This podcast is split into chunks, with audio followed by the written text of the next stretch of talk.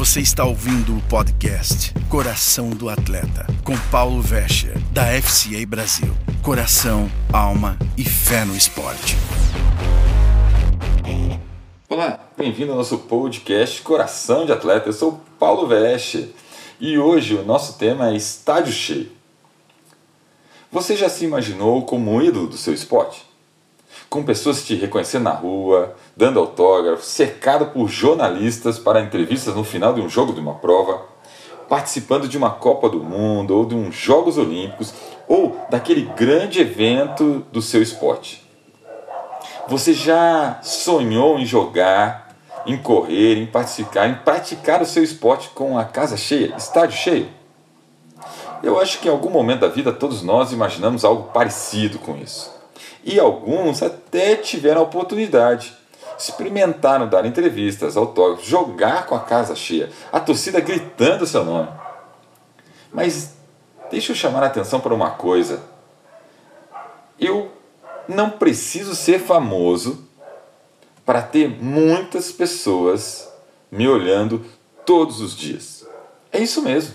Você tem uma grande nuvem de testemunhas todos os dias na sua vida. Veja o que a palavra de Deus diz em Hebreus 12, 1. Portanto, nós também, pois que estamos rodeados de uma tão grande nuvem de testemunhas, deixemos todo o embaraço e o pecado que tão de perto nos rodeia e corramos com paciência a carreira que nos é proposta e esse versículo, Hebreus 12, 1, eu quero dividir em três partes. E o primeiro que eu gostaria de pensar com você é justamente isso. O que ele diz, portanto, nós também, pois estamos rodeados de uma tão grande nuvem de testemunhas. Pare para pensar comigo. Você mora numa casa ou num apartamento? Quantas pessoas você encontra quando chega, sai de casa ou do seu apartamento? Você vai fazer compras no mesmo lugar, a mesma farmácia, o mesmo mercado, a mesma panificadora. Quantas pessoas você encontra nesse caminho? E no teu trabalho? Quantas pessoas estão no escritório com você, ou na fábrica, ou você é um é do comércio? Quantas pessoas entram todo dia e você conversa, ou que já estão lá, ou que são novas, porque querem fazer algum serviço, comprar alguma coisa? E nos estudos? Quantas pessoas tem com você na sua sala de aula, na escola, na faculdade? Quantos professores entram? E aqueles colegas que não estão nas, na tua sala, mas que você encontra no recreio, no intervalo, que em algum momento já cruzou os olhos, que você já olhou para a roupa que o cara estava vestindo, o jeito que ele estava conversando, ou que ele estava conversando com outro amigo teu e seus parentes, seus familiares, quantos estão ao seu redor? Você já parou para pensar nisso? No teu esporte, no esporte que você pratica, que você treina, quantos treinam junto com você? Quantas pessoas diferentes você encontra num torneio, num campeonato? Você já fez as contas? Eu acho que não são poucos. Ah, e tem mais uma coisa. E isso você não vai poder negar. Se você já se posicionou como cristão, é aí que parece que as pessoas ao seu redor prestam mais atenção em você ainda. Parece que os holofotes estão virados o tempo todo para você, como um seguidor de Cristo, porque você se posicionou como cristão. Sabe aqueles desenhos, aqueles filmes que de repente aparece uma luz em volta de uma pessoa que no chão, eu estou falando e estou imaginando isso, que no chão parece aquela claridade do holofote? Será que isso não acontece quando nós nos posicionamos como cristãos? Será que isso é uma impressão minha ou é real? Ei, e Deus sabe disso. E é por isso que a palavra de Deus diz em Hebreus 12:1 que nós estamos cercados por tão grande nuvem de testemunhas. E por quê? Porque a tua vida é a maneira pela qual Deus fala com outras pessoas. Os que estão ao nosso redor estão vendo o que da sua vida? Você tem dado glórias a Deus, como a palavra diz, a tua vida tem dado glórias a Deus, tem manifestado o poder de Deus, ou algo diferente. Mas alguém pode estar pensando, Paulo, eu não sou perfeito. É verdade, você não é perfeito, eu não sou perfeito, mas o poder de Deus se manifesta nas nossas vidas. E é por isso que eu preciso mais de Deus. E até porque, porque Deus sabe que tem pessoas me olhando, me observando todos os dias. E quando eu sou fraco, Deus é glorificado, porque a força, o poder dele se manifesta na minha vida. Porque é na minha fraqueza que ele, o Todo-Poderoso, vai agir na minha vida. E daí ele vai ser glorificado. Mas para isso eu tenho que ter comunhão com Deus, eu tenho que colocar Deus no centro da minha vida. Ele deve ser o primeiro lugar, deve ter o primeiro lugar na minha vida. Deus está na sua agenda? Está com um asterisco, estrelinhas grifado na sua agenda? Ei, tempo com Deus. Seu primeiro agendamento é estar aos pés dele? Quem convence do pecado? É o Espírito Santo, certo? João 16,8 diz: E quando ele vier, convencerá o mundo do pecado, da justiça e do juízo. A palavra de Deus é tão importante para nós que ela nos revela como Deus quer se relacionar com ela, conosco. E a palavra de Deus diz que ela é uma espada que separa a minha alma do meu espírito, que renova a minha mente, muda meu entendimento para que eu viva segundo os padrões de Deus e não segundo o padrão do mundo. E é por isso que eu tenho que ter comunhão com Deus, é por isso que eu tenho que buscar a Deus, porque o versículo de Hebreus 12, 1 diz que nós estamos rodeados por tão grande nuvem de testemunhas. Mas a segunda parte do versículo diz assim: Deixemos todo o embaraço e todo o pecado que de perto nos rodeia. Queridos, vocês já participaram, assistiram alguma matéria, reportagem de uma maratona de inverno na Europa ou nos Estados Unidos? Aqui no Brasil nós não temos esse frio, nós não temos prova às vezes com neve, mas lá na Europa e nos Estados Unidos isso é comum. Como é muito frio, eles vão para a largada com muita roupa, com jaqueta, gorro, cachecol, luvas, enfim, calça térmica, um monte de coisa. Só que como é muita gente nas provas, as largadas são lentas. Deu o sinal de largada lá para o primeiro pelotão, demora para todo mundo até o final, meio para o final, começar a se mexer. E os primeiros passos são andando, passos curtos. Ah, aí o bolo vai se distanciando, eu vou conseguindo aumentar a minha passada e começo a trotar para depois correr. Só que isso leva um tempo. E isso vai me aquecendo, aquecendo o meu corpo. A corrida a exercício físico aquece a parte interna, né? o, a, o meu corpo em si. Né? E quando vai aquecendo o meu corpo, aquelas roupas começam a atrapalhar, começam a me sufocar. Por isso é tão normal os atletas começarem a tirar as luvas, o gorro, o cachecol, casaco e deixar pelo caminho. Isso é tão tradicional que a maioria das provas permite que as pessoas carentes venham atrás, depois dos corredores, para recolher as roupas. Ou a própria organização recolhe para fazer doação depois.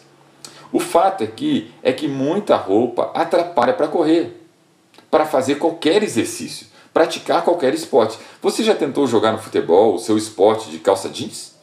É possível? Sim, é possível, mas atrapalha. Aqui no sul do Brasil, é comum, um pouco antes do verão, as escolas de natação fazerem treinamentos onde pedem que os alunos venham com pijamas ou roupas. Porque eles querem dar força, fazer um treinamento onde aumente teu peso e você ganhe força, e também preparar todos os alunos para que, quando forem ao verão, ao litoral, né? Se por um acaso entrarem, caírem numa água do mar com roupa, já sabem se virar um pouquinho. É possível nadar de roupa? Claro que é, mas é bem difícil. Eu não sei se você já participou de uma aula assim, isso dificulta muito o teu nado, te puxa para baixo. Na vida espiritual acontece a mesma coisa. Se você quer experimentar a vida abundante que Cristo promete, Livre-se de tudo que tem atrapalhado, prendido a sua vida. Confesse seus pecados. Se precisar, peça ajuda. Deixe tudo que tem segurado você de crescer de lado, que atrapalha de lado. Você muitas vezes pode até dizer: Eu não tenho tempo para ler a Bíblia, para orar, mas deixa eh, eu te dizer uma coisa: você não deixa de assistir o teu programa de TV, você não, não deixa de praticar o teu esporte, você não deixa de acompanhar o teu time do coração ou esporte que você gosta pela TV. Sabe quando eu caí, caiu a, minha, a ficha do meu entendimento sobre isso?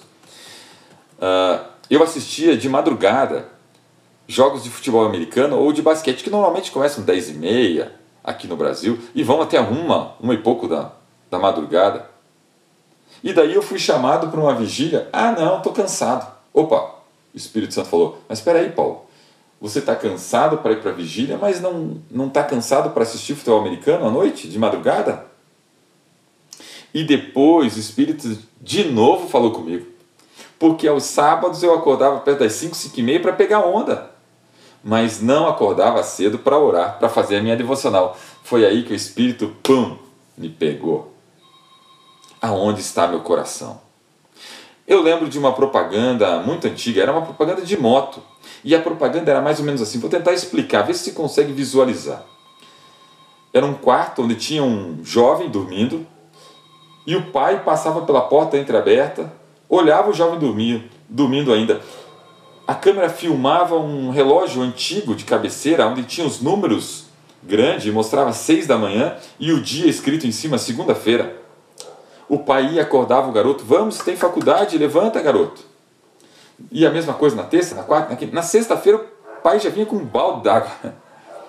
No sábado o pai passa mais cedo, a câmera mostra 5 da manhã no relógio. E o garoto já não estava na cama. E daí, é claro, a propaganda era de moto, aparecia ele fazendo trail. O coração daquele garoto estava no trail, não estava indo na faculdade. Querido, muitas vezes isso acontece com as nossas vidas. O nosso coração não está em. diz que está em Deus, mas nós não buscamos a Deus e nós precisamos de tempo com Deus. O que tem atrapalhado a tua comunhão com Deus? Joga fora. É agora. Não deixa para amanhã, pede para o Espírito Santo te revelar o que atrapalha a tua comunhão com Deus. E aí vem a terceira parte do versículo que diz: Corramos com paciência a carreira que nos é proposta. Sim, você é especial para Deus, você é único para Deus e Ele tem um propósito para a sua vida.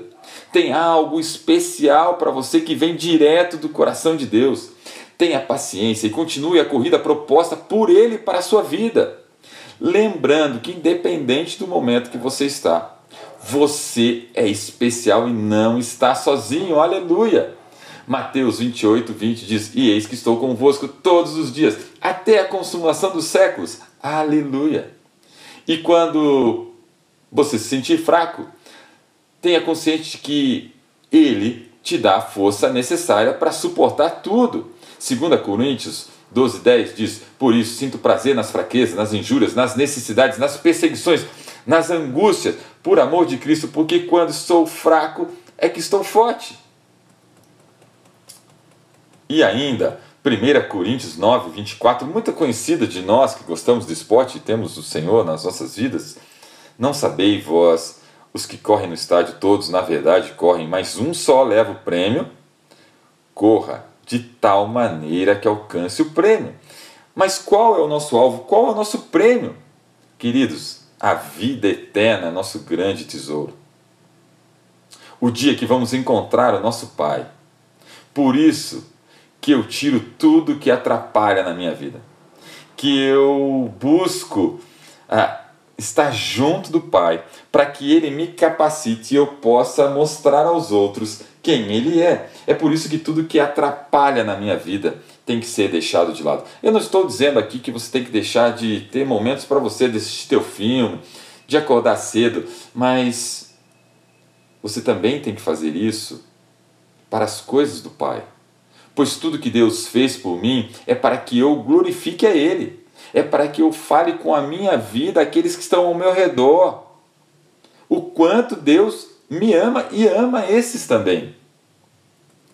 Você quer correr para a vida eterna? Você quer buscar comunhão com Deus? Largue tudo que te atrapalha. Experimente qual seja boa, perfeita e agradável a vontade de Deus para a sua vida, obedeça a palavra, busque a Deus. Esse é o meu desejo para a minha vida e para a tua vida. Deus abençoe e até o próximo Coração de Atleta.